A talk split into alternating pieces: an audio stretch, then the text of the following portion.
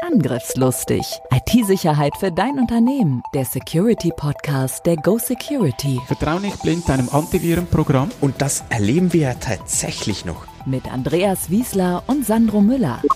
Datensicherung ist die Lebensversicherung eines Unternehmens. Wir haben noch so viele Themen.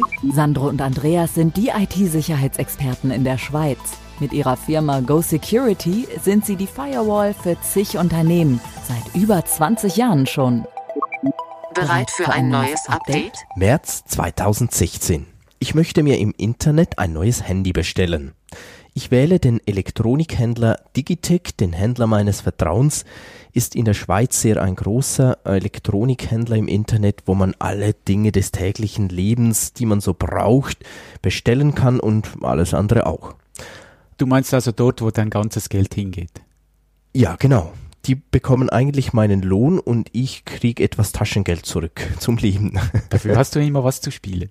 Genau, dafür habe ich immer die neuesten Elektronik-Gadgets. Okay, also ich will mir das Handy bestellen, aber nichts geht. Auch eine Stunde später nicht. Die Seite lädt einfach nicht im Browser. Ich frage mich, muss ich im modernen 2016 jetzt tatsächlich in ein Ladengeschäft, um mein neues Handy zu kaufen? Nee, ich gebe nicht auf, aber auch einen Tag später, es geht einfach nichts. Konntest du da die Nacht noch schlafen? Ich glaube schon. Ich erinnere mich nicht mehr an die Nacht, aber ich glaube, ich konnte schon schlafen. Aber was ist passiert? Digitec erlitt im März 2016 eine Distributed Denial of Service Attacke. Wir gehen noch darauf ein, was das ist, gegen ihren Webshop. Damals machte Digitec circa 500 Millionen Umsatz pro Jahr. Also müssen wir nicht lange rechnen, eine Woche weg, so ungefähr gegen die 10 Millionen Schweizer Franken. Futsch. Ja, jetzt haben wir das natürlich ein bisschen äh, witzig dargestellt. Äh, so ein Schaden, ja, jetzt kann ich mein Handy nicht bestellen, aber ihr habt gerade gehört, es geht plötzlich um sehr, sehr viel Geld. Das war jetzt ein Beispiel, Digitec, aber da gibt's massenhaft, da könnt ihr fast jeden Tag die Zeitung aufschlagen und irgendein Unternehmen wurde angegriffen, wurde erpresst. Genau, und diese Geschichte ist äh, wirklich wahr. Also das mit dem Handy nicht, aber dass Digitec angegriffen wurde, das ist wahr. Und wir möchten heute über das Thema DDoS oder eben DOS-Attacken sprechen. Zur Themenübersicht zuerst, was sind überhaupt die Motivation, was ist die Motivation der Angreifer, dann der Unterschied eben zwisch, zwischen DOS und DDoS, die verschiedenen Arten von solchen Attacken, die Rolle von Botnetzen und ganz, ganz wichtig, Schutzmöglichkeiten. Ja, ich denke, die Motivation ist eines der, einer der wichtigsten Punkte hier, weil DDoS, das braucht auch ein bisschen Aufwand für die Angreifer, das mache ich nicht einfach so schnell, schnell. Oft ist ein Argument, ich möchte dem anderen Schaden zufügen. Der hat mich vielleicht irgendwo enttäuscht oder ich bin nicht seiner Meinung und sage ich mir, ja, dem zeige ich es jetzt. Dann häufig auch Erpressung. Also auch im Fall Digitec ähm, geht man davon aus, so ganz klar wurde das nicht kommuniziert, ist aber, sag mal, war mehr oder weniger offensichtlich, so euer Webshop ist weg, euer, äh, das Geld ist auch weg, äh, bitte bezahlt uns mal so und so viel Bitcoins, dann ist euer Shop wieder da. Genau, da habe ich auch gerade von zwei Kunden von uns erfahren, dass die auch so ein Erpressungsschreiben bekommen haben. Wenn ihr jetzt da nicht Bitcoins zahlt, dann machen wir eure Leitung kaputt. Natürlich es, kann es auch politische Motivation sein, ähm, also irgendwelche staatliche Angriffe, um entweder andere Staaten an etwas zu hindern oder aber auch um ähm, im Industriesektor natürlich Firmen zu schaden, ähm, die einem aus politischen Gründen nicht passen oder dann noch die ideologische Motivation.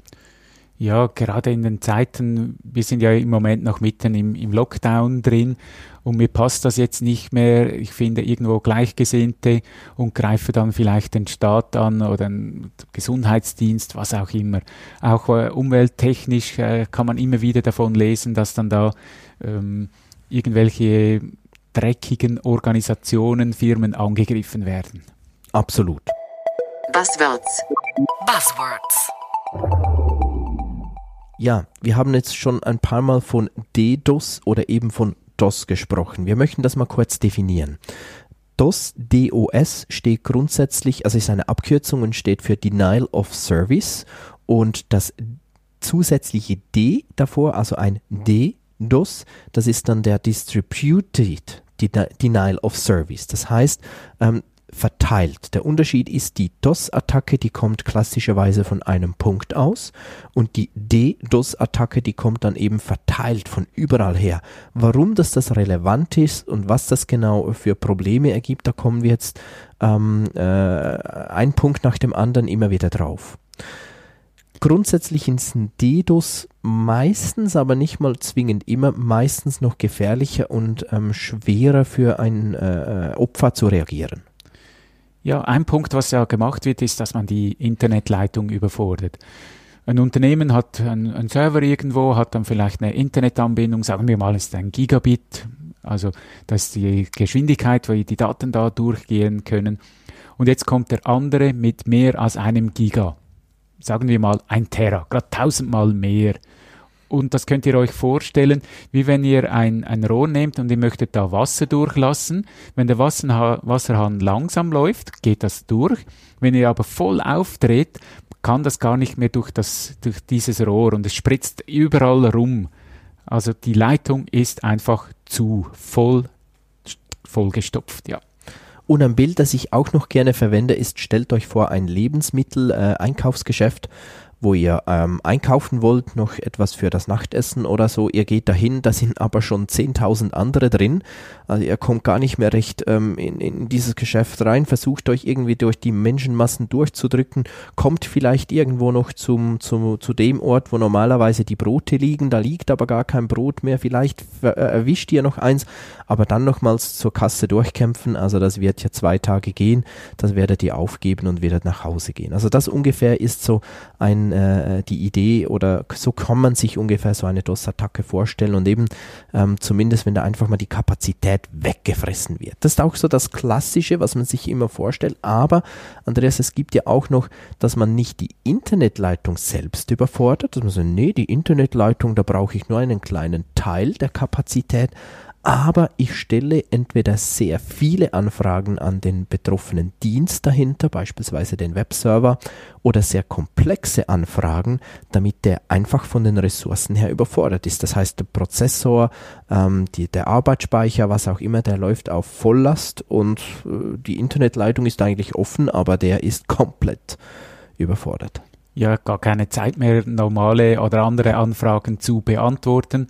Ihr könnt euch das so vorstellen, ihr habt einen Prozess, eine Suche zum Beispiel, und ihr sucht jetzt nach etwas und der Server braucht dann ein paar Millisekunden. Und dann kommt der nächste dran. Jetzt stellt aber einer so viele Fragen, dass der Server nonstop am Beantworten ist und gar keine Zeit mehr hat für eure weitere Frage. Also da ist dann die Internetleitung vielleicht überhaupt nicht belastet, weil so Suchanfragen sehr klein sind. Und der ist einfach beschäftigt und beschäftigt und ihr wartet und wartet. Und das ist ja dann auch so, manchmal kann man ja irgendwie noch so halbwegs mit dem System interagieren. Ähm, es dauert einfach ewig ähm, oder bricht dann irgendwann ab. Also es ist sehr, sehr ärgerlich, wenn man da wirklich mit dem System auch interagieren möchte. Und da gibt es Studien, dass viele Benutzer bereits nach fünf bis acht Sekunden, wenn nichts kommt, weg sind. Und dann gehen sie in einen anderen Job. Ja, das kann ich mir gut vorstellen. Insbesondere heute, wo ich die meisten Produkte auch in anderen Jobs dann erhalte. Ja. Und wenn ich dann äh, etwas mehr bezahle, nehme ich das häufig in Kauf. Dann gibt es noch die etwas spannenderen Attacken aus technischer Sicht, sogenannten Reflection Attacken. Was bedeutet das? Das bedeutet jetzt, dass ich nicht direkt, beispielsweise bleiben wir bei Digitech, nicht direkt den Webserver angreife, sondern ich nutze eine Umleitung, dass ich irgendwo eine Anfrage stelle, nutze den Effekt, dass die, die Antwort größer ist als die Anfrage, die ich gestellt habe. Stellt euch vor, ihr gebt einen Suchbegriff ein bei Google, zum Beispiel angriffslustig die Antwort, die ihr von Google kriegt, die ist ja aber viel größer, weil da kommen diverse Seiten und Vorschau und Anzeigen und so weiter. Und jetzt gebe ich aber bei der, meiner Anfrage eine falsche Absenderadresse an. Das heißt dann, die Antwort kommt nicht zurück zu mir, sondern zu dem Angegriffen. Also wenn ich dich, Andreas, angreifen möchte, dann frage ich Google nach angriffslustig und sage aber, die Anfrage kam vom Andreas. Und das mache ich dann natürlich nicht nur einmal, sondern vielleicht auch tausendmal. Und ähm, je nach Art des Angriffs ist meine Internetleitung überhaupt nicht belastet, aber deine am Anschlag. Oder der Service, der nicht reagiert, das zweite Beispiel. Es gab ja. ja. da, genau, es gab ja da so ganz eine bekannte oder gibt die eigentlich immer noch, die sogenannte DNS Amplification DDoS Attack, also dass ich den DNS Server Service dazu nutze. Da könnt ihr auch gerne unsere Folge zum, zum DNS hören, wenn ihr das möchtet. Dort ist einfach, dass ihr euch das mal vorstellen könnt. Die Anfrage klassischerweise bei dieser Attacke ist 60 Bytes. Die Antwort ist 3000 Bytes groß. Ähm, mit anderen Worten, Faktor 50. Also wenn ich eine Internetleitung mit 20 Megabit nur schon habe, dann kann ich ein Gigabit bei dir als Attacke auslösen. Und das ist schon ein krasser Faktor. Und wenn ich das noch eben als Distributed, also verteilte Attacke mache, da kommen wir dann als nächstes gleich noch drauf, wie das überhaupt genau so geht. Aber ähm, dass ich eben von vielen verschiedenen Punkten aus diese Anfrage und immer sage, nee, nee, der Absender ist eigentlich der Andreas Wiesler, dann braucht jeder Einzelne nur ganz wenig Internetleitung und bei dir bricht alles zusammen. Noch effizienter ist die Zeit, der NTP. Network Time Protocol. Dort ist sogar Faktor 75. Also ihr fragt an, was ist für Zeit und zurück bekommt ihr das Datum und die Uhrzeit. Jetzt haben wir aber Glück, dass dieser Dienst selten ins Internet gestellt wird. Also da hätte ich Mühe, solche Server zu fragen. Aber von der Effizienz her, 75, ein Bit angefragt, 75 kommen zurück, ist schon sehr effizient. Jetzt, wenn so eine Attacke von einem Ort auskommt, dann könnte ich ja einfach mal, obwohl, kommen wir noch drauf, ist nicht so einfach, aber mal die Quelle blocken. Ich selbst kann das nicht, mein Provider unter Umständen kann das. Nun eben diese verteilten Attacken, die sind viel gefährlicher. Und jetzt ist es nicht nur so, dass das ähm, irgendwo 50 verrückte Hacker, Hacker sind, die sich zusammenschließen, sondern es werden sogenannte Botnetze gemacht. Ja, Bot, so Roboter ferngesteuert. Es gibt ganz viele Menschen im Internet, die stellen ihr Gerät kostenlos zur Verfügung. Nein, nicht bewusst, sondern unfreiwillig.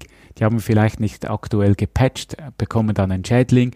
Statt dass denen ihr Computer kaputt gemacht wird, zerstört wird, nutze ich den für andere anzugreifen. Das heißt, irgendeine Person hinten dran sagt an all den Systemen, geht doch alle gleichzeitig und macht diese Suchanfrage oder diese DNS-Abfrage, die wir gerade erklärt haben. Und da habe ich dann nicht zwei, drei, ich habe Tausende. Und wenn Tausende das dann anfragen, du hast das Beispiel mit dem Gigabit gebracht, dann sind wir mal tausend, dann sind wir schon beim Terra. Und das wird wirklich sehr häufig genutzt für solche Attacken. Solche Botnetze kann ich mieten.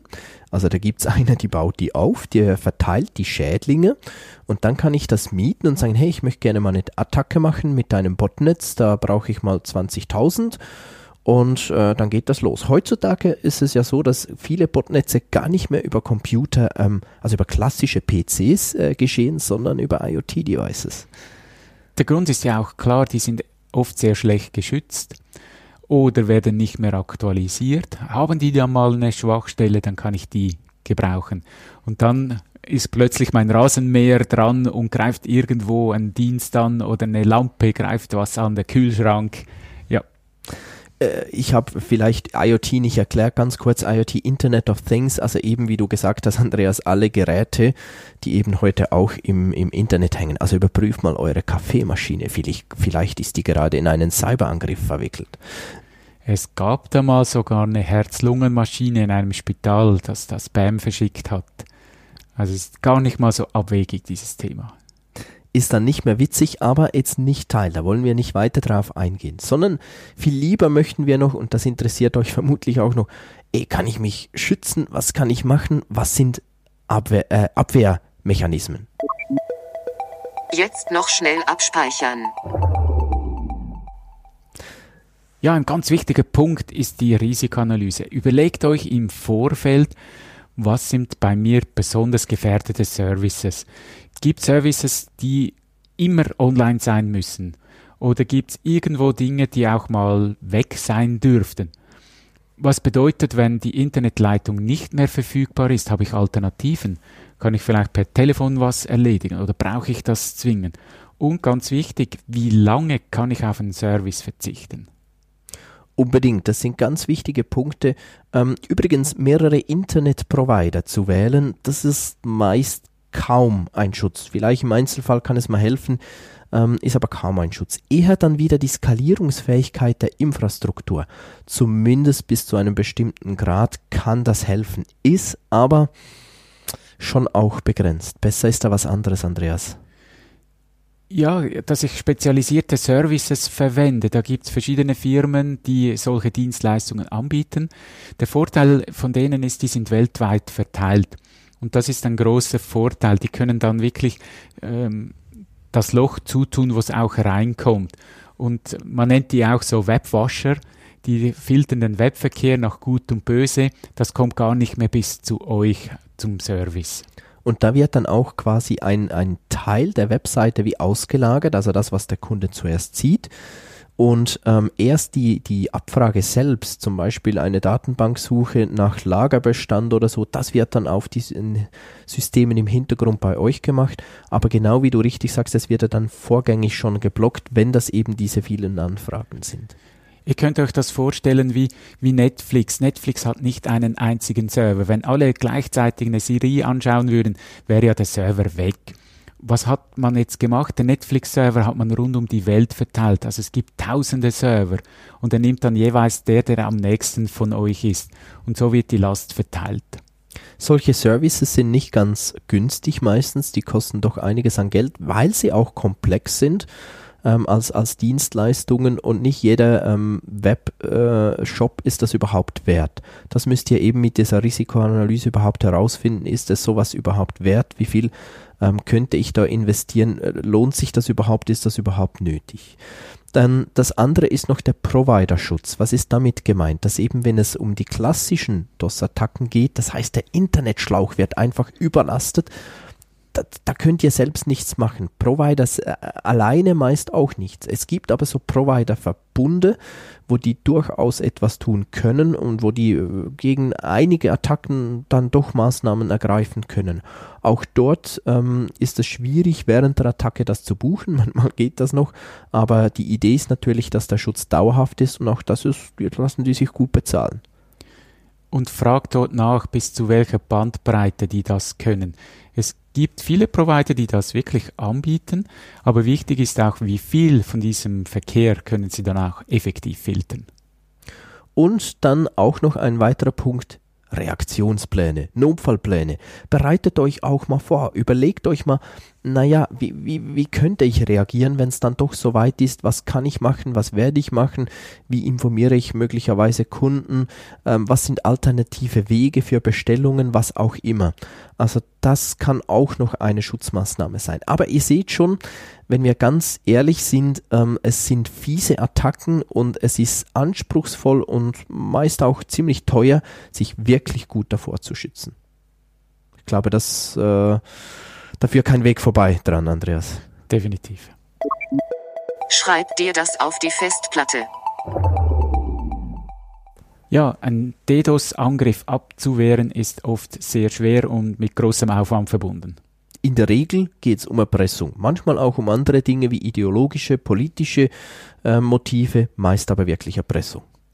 Es ist ein Irrtum, dass man meint, ja, wenn ich eine genügend dicke Internetanbindung äh, habe, dann kann ich alles abwehren. Nein, auch die Services müssen das natürlich ertragen können.